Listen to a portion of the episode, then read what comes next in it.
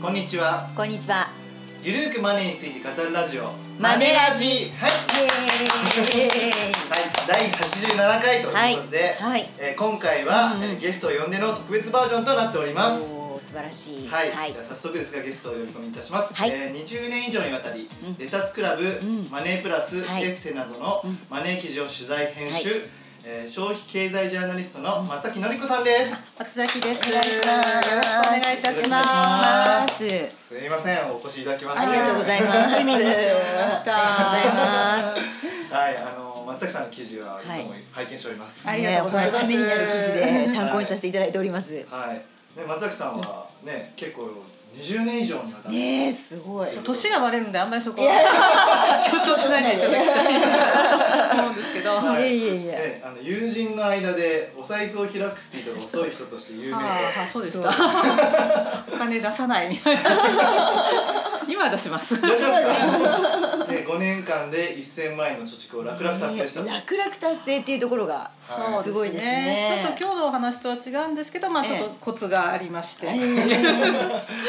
ところであります。はい、で、あの松崎さんには、えっ、と今回と次回に、はい出演していただくんですけども、はいえー今回のテーマテーマはですね、はい。こう3足1000円の靴下を買う人は一生お金がたまらないと。おはい。お、これドキッとしてる人多いんじゃないでしょうか。えーまああのこれちょっと長い、あの私のあの著書のタイトルなんですけれども、はい。まあこれまあい言いたかったことはまあいわゆる節約好きの人こそ損をするお得の罠がこの世にはいっぱいということを言いたかったんですね。ななるほどなるほど。ね、結構この本にはあの行動心理学のえー、高度経済学ね。ははいいはい。のねあの罠もはい。そうですね。あの、高度経済学というのは、まあ、すごく簡単に言うと、まあ、あの人は損をなるべくしたくないと考える、うんうん。でも損を回避しようとしてかえって無駄な出費をしてしまうというような、ちょっと不合理な行動をするものであるという、うんまあ、そういう考え方そういう理論にのっとったものなんですけど、はい。実はそれをうまく逆手に取られたうん。なんかビジネスっていうのが私たちの周りに満ち溢れているということはい。が分かったというような内容をあの事例を挙げてえー説明させていただいているという内容なんですね。はい。なんかすごいわかりやすくて、ね、これね、結構あるあるなのが結構多かったなって思いですね。だから。本当にあの、うんお得なことが好きとか、はい。節約のためうん。に良かれと思っていろんなことをしているっていうことがかえって、あのお金のたまらない原因になってる、うんまあ、無駄なあのうん買い物をいっぱい、まあ、買い物だったりサービスの利用だったりっていうのをしちゃってる人が実は多い。私はやっぱりあのなんでお金がたまらないのかわからないという相談も受けることがあるんですけれども、うんはい。その人たちはいや節約してるとか、あと、はい。あの全然無駄なものは使ってないはずだって言うんですよね。はい。でこれって私ダイエットに例えると分かると思うんですけど、はい。い、や何にも食べてないのに太っちゃうってよく言うんですけどそんな人はいないで、い、ないですよね。なんか食べてるんですよ。だからあの何も使ってないのにたまらないってことはなくって、うん。何らか使ってるんだけど、それが気がつかない。うん。でそういうなんかトラップがいっぱい使わされちゃってるトラップがうん。い。っぱい世の中にはあって、はい。それでその方も気がつかない。うん。でそれであの手元に気が付くとお金が残ってないっていうことうんがそのたまらない原因なんですということを、うんまあ、ないつもお伝えしてるんですね。なるほよくおど。金がたまる人とたまらない人の違いは何ですかって聞かれると、はい本にもありましたけど。そうですね。はい。まああの、はい。ね私もちょっと久しぶりに自分の本を読み返していいこと書いてるなと思って。いや本当に。はいまああのちょっと内容の話をさせていただくと、い。まああの最近多いのはまあ一つまとめ買いの罠というのがあって、これってそのタイトルになっている、まあはい。三足千円の靴下を買うっていうのは、はいはい。なんかまあ一足で実はいいんですよね。はい。ところがあの三足買うとうん。うん。安くなるとか、うん。はいあのまあ例えばあの洋服を三着買うと10%オフになりますとか、そういうこうあの一着でいいのに、ん。なんか三あの見つからないと損をするような気持ちになるだからついつい買ってしまう。はいははい。い。でも実際にはあの例えば1品2品でいいはずなんですけど、うん。得したつもりなんだけど、うん。実は3品分のお金を払ってるので靴下だったらもしかして350円の靴下を1個買えばよかったのに、1,000円払ってるって本当は得じゃないよねっていう、うん。そういうこううん。まとめ買いの罠っていうのはものすごくあって、はい。ででまあ3という数字はなかなか絶妙な数合わせでなるほど。あの3つ大好きなものってなかなかないんですよね。うん。はいはい私恋愛ドラマとかでよく例えるんですけど、ええ。女性は2人はなんはい。か2人の間では揺れるんですよ。おー。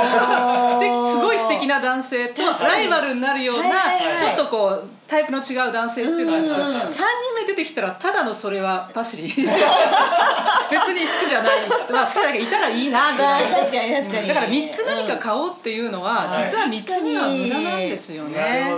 だからそれに探しちゃいますよねあそうそう三そう。足目。だからどうしても買いたい時は同じのを3つ買うあー。1個穴が開いてもまたそうかそう。かそうか。確かに。素晴らしないるほど。素晴らしい。だからセット割りみたいなのもそうで、ん。セットになってお得ですっていうけれども、本当にそれがお得なのかっていうのはバラバラって買った時は得なんだけどいらないものが絶対入ってたりとかはい。するんですよね。はいはいだから今のあのいわゆる、えー、と電気とガスの割引セットみたいな、うん。いろんなものがついてくると、もう本当にこれ得なのかどうかわからない、うんだからもうそれって完全になんかまとめると割引になりますよビジネスであって、はい。あまりそのまとめ買いというものに、はい。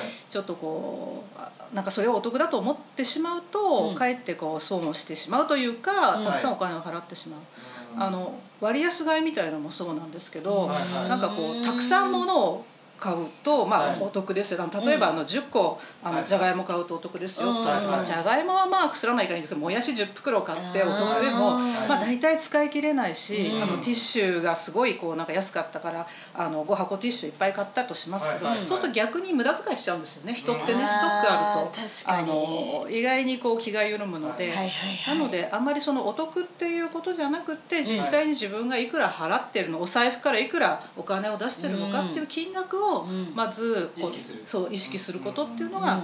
まあ大事だなと思いますはいね。うわね。説得力あるあね。これ。ねうん。で著書にはねあの安いと割安は全く違うっていうそうですね、はいそう。今おっしゃったような割安っていうのもやっぱり一つまとめ買いみたいなもので、うん。たくさん買って安いっていうのが適正に安いかどうかは、はい。やっぱりあのそれはそのなんですかねあの人のあのはい。家族構成も違いますし使い切れないものを買うっていうのはかえって無駄になるうん。し、はい。まあ、あのあまりそのお得ですよっていう言葉の裏には誰がお得誰にとってのお得なのってことを考えるなるほど。そうですね。はいやっぱりたくさん今ってあの在庫を抱えるとそれだけコストがかかるので、まあ、あのなるべくたくさん買ってほしいっていう方が、うんあのちょっと安くしてでもたくさん買ってもらうっていうのが、まあ、うんそういうサービス提供者と事業者側の考え方なんですよね。なるほど。ね割安の罠にはまらないためにはどうすればいいですか？まああの今ってこう結構もったいない話ってありますよね、はい今あの、まあ、適正なものを買って使い切るっていうのも必要ですし、うん。はい。まあそうね。でもなんかあの買いたい人もいるので。そうですね、そのしっかり予算を決めて、はい。あの、はい。えーコストコが大好きな方とかいらっしゃると思うんですけど、やっぱりすごい大量なので、はい。あのきちんとやりくりするには、うん。あのやっぱり予算っていうものすごい大事なんですけど、うん。割安のものを買うと、はい。これ何食分なのとか、あーあのこれってあの予算に対して何パーセント分なのってそんなに計算できる人はなかなかいないので。やっぱり今日使っていいお金っていうのを、うん。まあ、なるべく決めてその範囲内で適正なものを買うというのが、はい。まあ、あのやりやすいかなと思いますうね。ん結構こんな感じでね損をしたくない心理をうまくついてくるのが、ね、店側がやってくるんですよね。そうですね。ね。あのあと、まあ、今まとめ買いの話しましたけども、はい。あとよく最近多いのは無料の罠みたいな。あまあ、あのね。一番こう、はい。よく皆さんもえー覚えがあると思うのは送料無料になるまでネット通販を買ってしまうとか、はい、アマゾンとかね。そうですね。まあ、アマゾンとかありがちありがちですね。プライムもあると思うんですけど、はいはいはい。だから送料無料あと3000円買ったら送料無料ですというと素直に3000円買ってしまうんだけどその前に1回、じゃあ送料いくら払うんだろうっていうことを見ると、なるほどなるほど。はい。3000円も送料かかるところはなかなか日本でない。なるほどね。なかなかないので確かにね。回いくらかかるのかなっていうことを、はい。ええまあ見るっていうことですよね。あとやっぱりなんか一品無料とか無料サービスっていうのは、はい。はいやっぱりそのおとりやっぱり無料っていうのは本当に最高のおとりなので、はい。人ってこう素直に「ああ無料だ無料だ」って言ってうん。何かもらいに行くんですけど、はい。まあ、そこでやっぱりちょっとなんか買わなきゃ悪いかなと思ってうん。一品買ってしまったりとかうん。しますので。ね、。金融商品も無料セミナーそうとかね無料相談ありますからね、必ずその後になんかねね。お金をもっとお金を払うセールスが待ってたりとかするのでなるほど。やっぱり無料と聞いたらなんか、えー疑った方がいいかなと思いますね。うん。どうやったら無その無料をうまく活用できますか？ねあの基本的には、はい。あのうんとまあ無料には近づかない方がいいですだからいい無料と悪い無料があって、はいはい無料っていうのは完全にそのあの公的なあの、えーとなるほどね自治体がやっているはい。サービスとかが無料というのは、まあいいいと思うんですね。その方たちも、私たちが払ってる、まあ、住民税の対価でもありますけれども、はい。まあ、そういうこうあの企業が PR のためにやるとか、うんああいう自治体があの、はい。住民サービスのために行ってるサービスはまあ全然いい無料だと思います。それ以外は大体ビジネスが絡んでるなと思った方がなるほど。いいですよね。今やっぱりアプリのなんか登録すると無料ってありますけどそのアプリで自分のやっぱり個人情報を一応対価として出してるわけなのでまあ悪いわけではないんですけど何らか対価を払ってると思った方がいいかなと思います。そうですようん。ねだから無料で登録しまくってるとうん大変だってことですよね、そうですね、まあ、大変というかそのサービスをちゃんと使いこなせるかってことはちょっと考えた方がうん。良いかなと思いますね、はい。すごいそうその登録した後にいろんなやっぱり、はい。あのお知らせが来てそれもねあの要はお金を使ってもらいたい、自分のサービスを使ってもらいたい、ということなんで、はいそこは自分をそれはもう OK してしまってるので、うんやっぱりつい。それで乗っかっちゃってまたそのサービスを使うことによって、はいまあ、必要な出費であればいいんですけど、はい。不要な出費もしがちであると。うんいうところは注意した方がいいと思います。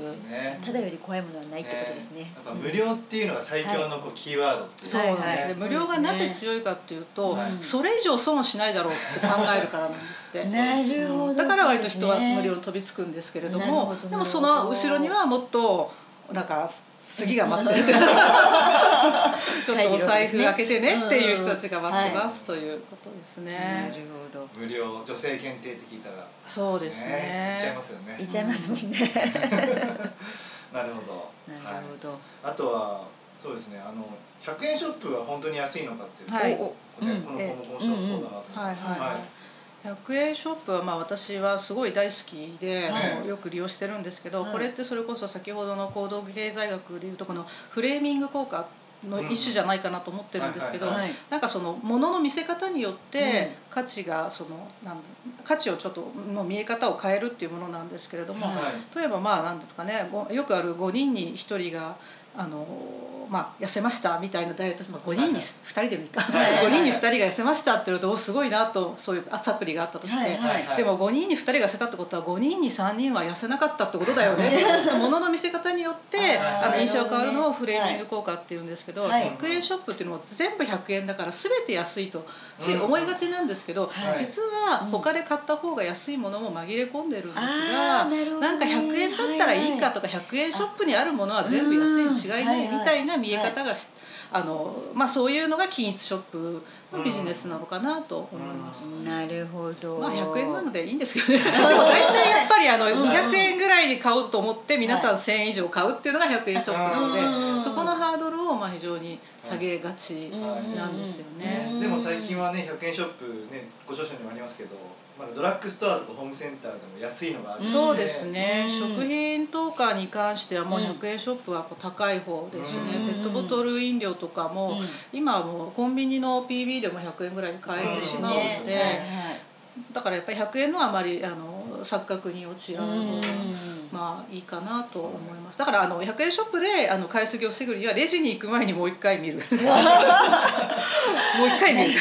あと数える。数えられるところはいいところなんですよ、ね。で数えてあれ1000円1000円以上買ってるよねって言ったらやっぱりもう一回見て返す、返してください。なるほど。冷静になる時間が必要ですね。そうですね。うんうん。で100円ショップはなんか世の流行に敏感に対応しているので、うん。ファッション小物やキッチングッズなどのお試しにはぴったり。そうですね。あとシーズン用品ですね。やっぱり今だったらそのアウトドア系のものとかあとお子さんの夏休みのはい。なんかこう、まあ、課題になるようななんか昆虫採集の,、あのグッズとかそういうものも売ってますので、うんそういうもうシーズンのものっていうのはもう一回あのなんだろう100円ショップで買ってそのままこう、まあ、処分しちゃってもいいかなというものだとます。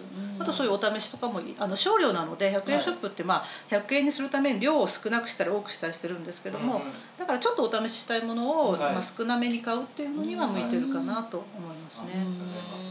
すごいリスナーの皆さんね嬉しい情報満載で。いやもうかなりね かなり今日はもうねいつもびっくりしたねいやもういろいろ話ねせますよ。いや今日はすごいふーんって思ってる人多いんじゃないですか。はい。うん。あとですね聞きたかったのはですね、はい。こうまあ、今ってあの高度経済学のキーワード結構入ってますけども、はいはい。保有効果っていう言はいはいはい葉、はいはい結構大事だなと思ったので、ご説明いただきたいんですけども、保有効果というのはですね、うん自分が一回手にしたものはすごくこうなんかお手放すのが惜しくなるっていうものなんですけどうん。だからよくこう、えー、とテレビ通販なんかでも、うん。あのまあえー返品いつでも返品自由ですっていう、はいはいはいあのそういうキャッチフレーズがあるんですけど大体一回手にするとすごくそれ以上の価値をあの出してもらわないと手放したくなくなるらしいんですよね。うん。だからまああのフレーズはあの、はい。まあ、買う時のハードルを下げさせるんですけど一回まあ手元に来てしまうと、はい。なかなか返しにくい、あとまあ返す時の送料多分かかるんですよ。ね、うん。そうですねそれが面倒くさい、うん。うん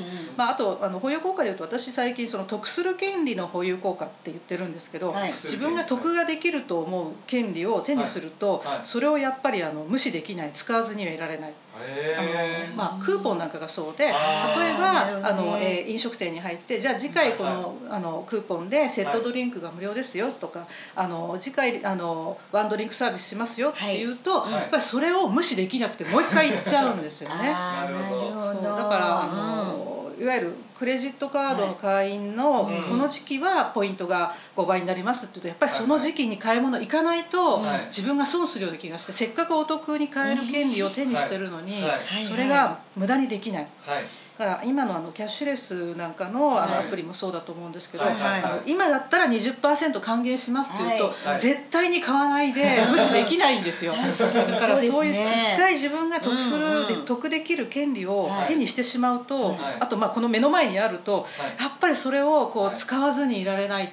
だから私はそれはちょっと結構怖いなと怖いなというかそれをよく注意喚起するんですけどね、だからポイントは逆にあの、はい。まあ、あともう一つポイントっていうの面白いなと思うんだけど、はい。あのいろんな方がいると思うんです大体溜め込むんですよね。ああ食べちゃう。あそれありましたはいね。耳が痛かったこれは。はい。ポイントってなんかこう特別なものに使わなきゃいけない、これも保有効果の一種だと思うんですけど、はい手元にあると、うんなんかこれはせっかく貯めたんだから、うんあの素晴らしい特別な時に使おうと思うんですよね。すごいなんかねあの普通に日常に使うともったいないと思うんですよ。そうですねでもそうするとなんかずっと使えないま確まポイントが手元にあるっていうことになって、で特別な時は来ないんですね。来ない。めったに来なもうナイスって感じかもしれない。あとなんか牛肉とかにか牛肉のステーキに変えようとするんですけど、はい意外に普段食べてないものって、はい。なんかあのまあ一回で終わっちゃうんですよね。はい。牛肉来たけどその一瞬の喜びで終わってしまって。そうですね。やっぱり本当はうんポイントというのは貯めずにもうちょくちょくちょくちょく日常に使った方がはい。それも一つの保有効果だと思うんですけど本当に普段のものに使い切っていかないとうんもうなんか貯めれば貯めるほどはい。もう保有したくなる。じゃあ決めといた方がいいんですか？ね100ポイントたまったら使うとか、まあできればもうどんどん貯めますか？あ貯めますか？使いますか？って言ったら使いますってあーなるほど。聞かれたらもう使いますもう使いますっていうなるほどねな本る当にほどまあそれから本当おっしゃったようにはい。もうこれにあのなるべく日常のものにあの使ってください。そう日常のものに使うことによって日常払っているコストを下げられるので、はい。まあ、私ちょっとお酒好きなんですけど。だ。からワインとかに変えるんですよね。あのやっぱりドラッグストアとか今ワインが扱ってて、あの私割とドラッグストアで、はい。あの楽天スーパーポイントを使ってワイン買ったりとか するんですけど、そうそういうやっぱり日常使ってるものに使うと、じゃあそのワイン代が浮くわけじゃないですか。なるほどそうですね。だから普段自分が使うものによく使うもの特別ではなくよく使うものに使うことによってはい。払っていた今あの本当は払わなきゃいけないお金を節約することができる。というのがあのはいやっぱりメリットなのではい。ポイントはそういう使い方をするのが一番うん私の中ではおすすめだと思っていますね。ポイン。トはポイント投資とかもあるじゃないですか、はいはいはい。あれに使うのはどうどうですかね？あの使う先がない場合ですね、うん。あの例えばなんかあのどうしても T ポイントが余っちゃうとか、はポンタポイントが余っちゃうってあの使う先がないっていう、まあ、なかなかないとは思うんですけどそういう時にちょっとお試しをするのはいいなと思うんですけど、うん私はあの投資の話をすになると、はい。まあ、した方がいいとは思っていて、はい。で何のためにするかというとやっぱり損をした方がいいと思うんですね。うん。あのとあの投資っていうのはまあ得もするし損をする。うん。で損をした時に自分はどう思うのかっていうことを知る意味でもはい。い。いと思うんです。そうしないと本当に金融商品のうん。あのセールスが来た時に投資やった方がいいですよって時にいや自分はそれが向いてるのか向いてないのかっていうのもあの判断できませんしはい。あとめちゃくちゃ素晴らしいこう元本保証ではい。もう年利もう15%も増えますという時にそれは嘘だよねっていうことが分かるはずなのでうん。なるべくそういうこうあの体験は、ねはい。その本にも書いたんですけど、はい。恋愛したことのない人が、はい。い、きなりこうなんですかねあの美人がやってくると、はい。まあ、詐欺だって見抜けないので いや詐欺じゃないかもしれないですよ。でもやっぱり詐欺かもしれないって本当かなみたいな。はいまあ経験そう経験はやっぱり積むべきだと思うので、はい。そういう意味では一回ポイント投資をしてみるというのは、はいあの大いにその方のためになるかなと思いますね。ねポイントも第三のお金れるぐらいそうですよね。はいだからあまり特別なものにしないでどんどんそういうふうに使いこなすというのが、うんうんうんうん。あのメリットが大きいと思います。うん。ね本当にねあの今のね付き合ったことない人がね美人が来たっていう話は、はい。デート商法とかいろいろありますそうそう。今そこで引っかかってちゃってるお客さんと結構ね。そういらっしゃいますからね。でもね今ね、ほらあのマンションをねあのローン組んじゃったりとかそうそうそう。ちょっと大変なこともありますからねそうああともう一つその現状維持バイアスというのも行動経済学にあって、はい。やっぱり人間はなかなかこう現状を変えたくないと思っていて、うんうんこれもあの例えばあの携帯なんかがそうなんです。携帯って結構額割りものすごくこう割引するじゃないですか。はい。やっぱり一回そのドコモユーザーになったあの、うん。えー au ユーザーになったソフトバンクユーザーになるとなかなか変えにくいんですよ。うんだ先にやっぱりそのあの真っ白いところに、はい。あのこうなんていうんですかねあの、えー初めて見たものは親みたいになってしまうので、はいそういうので一回サービスを、あのまあ、サービスを受けてしまうとずっとその現状のまま続けるというのがあって、はいこれって例えば保険とかも私そうだと思うんですけども、はい。なんかこういろいろ人の話を聞いたりして、うん。マネーリテラシーが高い方が、はい。あやっぱりこの保険いらないかもと思っても、はい。やめるの結構面倒くさいんですよね。だからやっぱりそこはあうん。の本当に現状維持を一回やっぱりなんか断ち切るような強い気持ちで、うん。あのそっちはまあ損じゃあ得じゃないよっていうことをやっぱり分かった上で次に切り替えるとか、まあはい携帯もだからあの格安携帯にした方がお金がすごく浮くんだよっていうことが分かってるのにやらないっていう人が非常に多いので、うん。まあそこもあの一ついやそれはあの誰が一体得するのって考えてほしいかなと思います。ね。結構若いうちは結構ねあの変化好きだからあそうですね。とずっとあと億劫になってきます億劫になりますよね。あとサンクコストって考え方もあってこれって埋没費用っていうんですけど、はい。まあ、すでに払って回収不能なお金のことなんですけど、はい。はい。まあ、保険なんかは多分それも入ってると思うんですねサンクコストもあって、はい。今まで払ってきて、はい。はい。はい。まだ例えば医療保険とか入ってて、はい。まだ病気になってないのにみたいな でも別に病気になりたいわけじゃない。はいはいはい確かに。確かに。この先なるかどうかもわからないのででもやっぱり今まなんか今まで払ってきたからもったいなくてうん。やめられないかなみたいな。でサンクコストって例えば食べ放題なんかもそうなんですよね。食べ放題ってうん。もう払っちゃってんだからいくら食べてもうん。実はお金同じなんですけどなんかこう無理してね食べてしまうあのそうあとそういうコストコの会費みたいなのもはい一回払っちゃってるからうん。やっぱりなんかもったいないから買い物に行くとかはいね。そうあのサンコストを意外にそういう意味では一回払っちゃってうん。なんかもったいないなと思ってうんやめられないお金っていうのうん。も実は無駄遣いの目がそこに潜んでることはありますね。なるほどね。映画とかもそうですもんね。つまんないなと思っても。あそうそうね。うん。2時間ね見そうね。見切るよりも途中で。払っちゃってるね。払っちゃってるねだから先にやっぱりあのうんだから食べ放題みたいなのも先にこのお金って払っていいのかなって思ってから行かないとジャッジしな意外に高いですからね。ねこのお金出すんだったらもっと自分の好きな美味しいものを食べられるんじゃない？っ て確かに考えるっていうのも、うん。あの一つの考え方ですよね。まあレジャーとして行くとしか、うん。ねそうだからなんかバーゲン会場とかにわざわざ行くっていうのも一種の私参考コストかなと思っててわざわざなんか招待制のセールとかに行くと、わざわざ来たんだからなんか買わないと元取れないじゃんみたいに思いますよね。でも別にそれはもう関係ないからみたいな。確かに。もう来ちゃってんだからもう買わないで帰ろうよみたいな。そうやっぱり人ってなんかそういうちょっとなんかあのもったいないなとか、うん、損損を認めたくないとか、はいはいそういう気持ちがすごく大きいですよなねる。ほどね。ありがとうございます。本はい。当にね、たくさんのね、お話がこの本にはね入っていまして、いやーためになる。そう。とねでやっぱりいろいろあるんで。そう、四章立てになってまして、はいまあ一章がお得の罠はい。ですね。はい。今言ったような、まあはい。無料に近づかないとか、うん。はい安いと割安は全く違うとかってお話、はいで第二章が見くいお金の罠。はい。ということで、まあいろいろと10万あ10円節約する人が1万円払ってしまう心理とか、はい。ね。ね。はい、自分への投資と自分へのご褒美が不労債権化しやすいとか、はい。はい、で第3章がはい。預金や保険の罠で、うん。まあ、今入ってる保険が本当に役に立つ保険とは限らないと。かですね、うん。チラシに高金利と書いてあったら必ず裏があるとか、はい、ではい第4章がはい。お金の漏れを塞ぐため方使い方ということで、これまでを受けてはい。こういうふうにすると、いいあのお金の漏れを防げますよということが最後にまとめて書いてるので、まあ、これはぜひ本を読んでいただきたい、ぜひお願いします。そうですね。ぜひね、こはいこまで気になる。すごいでも実用的なことだと思う、本はい。当です本当にねね。勉強になることばかりです本当勉強になることばかりですね。あのアマゾンの URL を、あのあリンク貼っておきますのありがとうござい。ますで、よろしければリスナーの皆さんはクリックしていただければと思います。絶対買った方がいいんじゃないですか。絶対買った方がいい。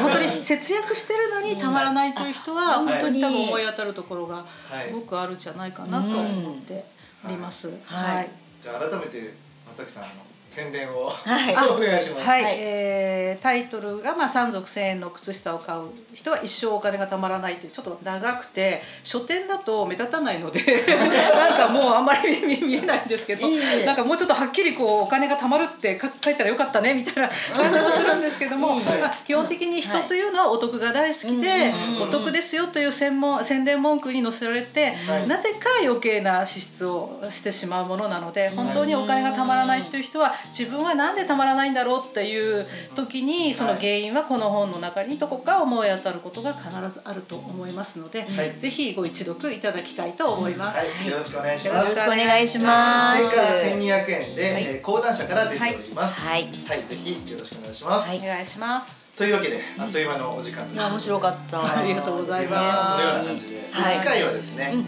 えーまあ平成30年間を節約で振り返ってみる。はいうわ、はいすごいそし。て令和はどうやって節約をつけていけばいいのか。はい勉強話をしさせてもらいます。はい、と思っております。はいというわけで、頼藤大樹と高山和恵と松崎のり子がお送りしました。またね See you!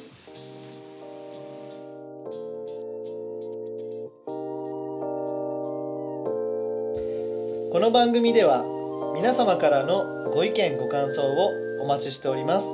宛先は？info アットマークマネー &you ドット jp info アットマーク money and you ドット jp までお寄せください。この番組はマネー &you より藤大輝高山和恵制作リベラミュージックでお届けしました。